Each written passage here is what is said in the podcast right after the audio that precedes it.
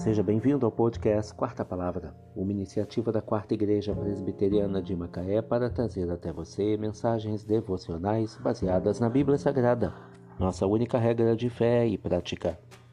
Nesta quarta-feira, 14 de setembro de 2022, veiculamos a quarta temporada, o episódio 314, quando abordamos o tema Na doença tem esperança. Mensagem devocional de autoria do Reverendo Hernandes Dias Lopes, extraída do devocionário Gotas de Sabedoria para a Alma, baseada em Provérbios 18, verso 14. O espírito firme sustém o homem na sua doença, mas o espírito abatido, quem o pode suportar? Nossa atitude diante dos dramas da vida tem uma conexão muito estreita com nossa saúde física. A vontade de viver mantém a vida de um doente. Mas se ele desanima, não existe mais esperança.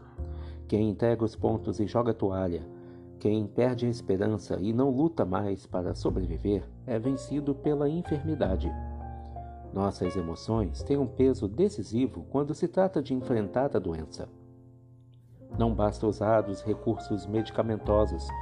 Precisamos alimentar nossa alma com o tônico da esperança. Precisamos tirar os olhos das circunstâncias e colocá-los naquele que está no controle das circunstâncias. Nossos pés podem estar no vale, mas nosso coração deve estar no plano. Mesmo quando passamos por vales áridos, Deus pode transformá-los em mananciais. O choro pode durar uma noite, mas a alegria vem pela manhã. Aqueles que se entregam ao desânimo porém fazem do lamento a sinfonia da vida.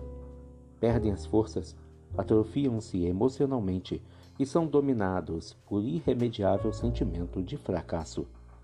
Na doença precisamos colocar nossos olhos em Deus, pois a última palavra não é da ciência, mas daquele que nos criou, que nos sustenta e pode intervir em nossa vida, redimindo-nos da cova da morte.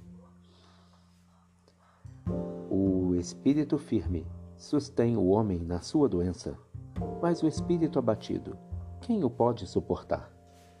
Provérbios 18, verso 14. Na doença, tem esperança.